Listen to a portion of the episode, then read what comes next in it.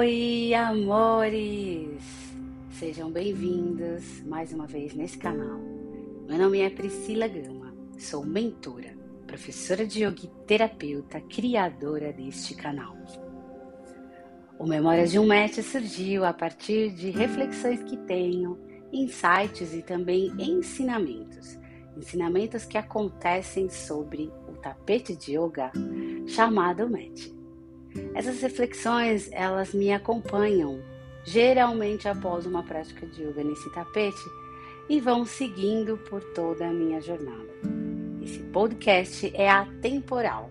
Algumas dessas reflexões ocorreram há anos atrás, outras mais recentemente. Ela estava praticamente nua, saindo de um caminho de pedras. Em uma das mãos, ela tinha o símbolo do Om, que pudesse lembrar sempre de que essa era a chave para abrir portas. Na outra mão havia um girassol, para que ela nunca esquecesse de lembrar o significado de girar em torno do sol, não importa quão grandes sejam os desafios.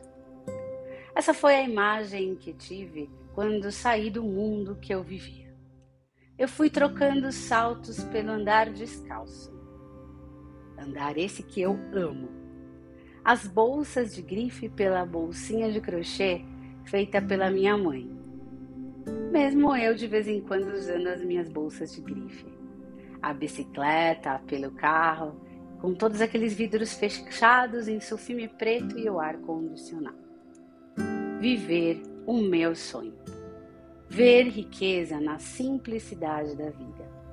Ver riqueza no canto dos pássaros nas diversas cores das folhas das árvores, ter a paz. Ao me despedir das pessoas do trabalho, foi um misto de emoções comentários surpreendentes. Alguns me deram como louca, pois eu tinha sido considerada um talent da empresa.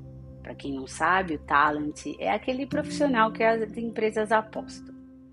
Eles tinham planos para mim sobre o meu futuro eu tinha sido promovida duas vezes naquele mesmo ano, mas sem querer romantizar, eu sabia que eu tinha trazido era muito resultado mesmo para eles. E por isso ficaram tão inconformados sobre o meu pedido de demissão. Alguns me disseram: "Que bom que você está se desfazendo das algemas de ouro". Eu achei tão marcante esse comentário e eu não consigo esquecê-lo. Porque o dinheiro faz exatamente isso é uma forma de nos prender e nos manter ali escravos, seja para mudar radicalmente de vida ou fazer pequenas e melhores escolhas sobre si mesmo. As pessoas me admiraram pela coragem, mas elas não sabiam o tamanho do meu medo naquele momento. Mas o conflito interno da qual eu passava era muito maior que o medo do desconhecido.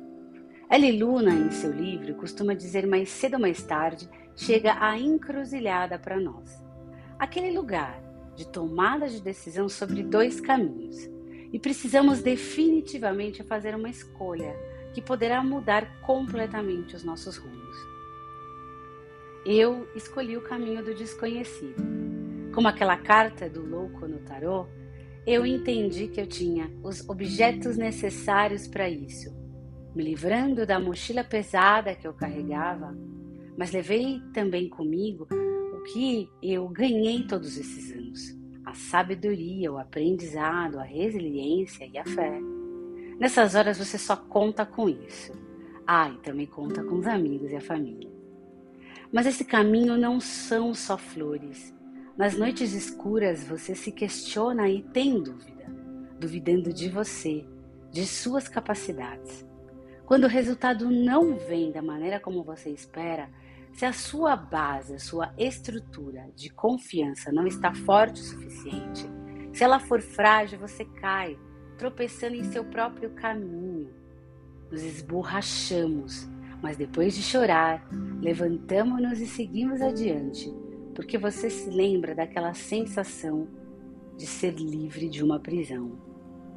Eu precisei confiar muito, colocar minha fé em xeque. E no fundo, no fundo, tudo se resume a isso: confiança. Confiar que, mesmo que você não veja, você acredita na guiança interior. Você também precisa relembrar sua história e o impulso de fazer exatamente essa escolha que você fez. É como abrir a sua bolsinha de coisas que são partes de você. Como reflete a carta do mago, e agir com todas as suas habilidades a seu próprio serviço e da sua felicidade. Se você gostaria de trilhar um caminho diferente, sente um desconforto tamanho sobre si mesma, comece a olhar para dentro de si, com um olhar de amor. E olhe para o que lhe incomoda. Perceba tudo o que você não gosta e vá catalogando, separando. Se for algo sobre a sua vida, casamento, amigos, faça o mesmo. Isso é bom para o cérebro porque ele já fica em paz só de saber que você já está separando as coisas e procurando uma solução, mesmo que seja simplesmente catalogar as coisas. Gosto e não gosto, leve ou pesado, sem trazer o certo e errado, julgamento, apenas separando as coisas. Tenha coragem para refletir sobre esse catalogar, começando a fazer escolhas mas comece, saia da estagnação.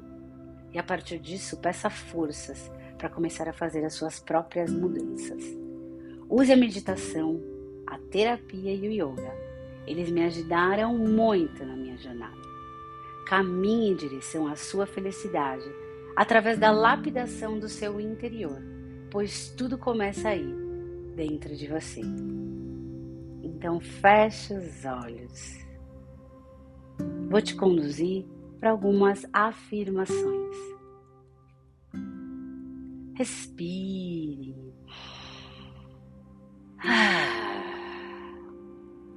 Se você está sentado, mantenha a planta dos pés no chão. E sentado, mantenha a sua coluna ereta, topo da cabeça indo em direção ao céu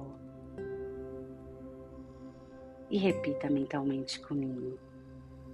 Que eu tenha coragem para olhar sempre para dentro do meu ser. Que eu tenha coragem para fazer melhores escolhas. Que eu tenha coragem de desafiar o status quo, o que é comum para todos, menos para mim. Que eu tenha coragem de olhar para dentro da minha própria caverna, encarar meus medos mais profundos para então encontrar a luz. Que essa luzinha, bem fraquinha aí dentro da caverna, possa ir aumentando devagarinho. E ao aumentar, essa luz possa trazer luz para minha consciência. Mais amor, mais paz, mais perdão.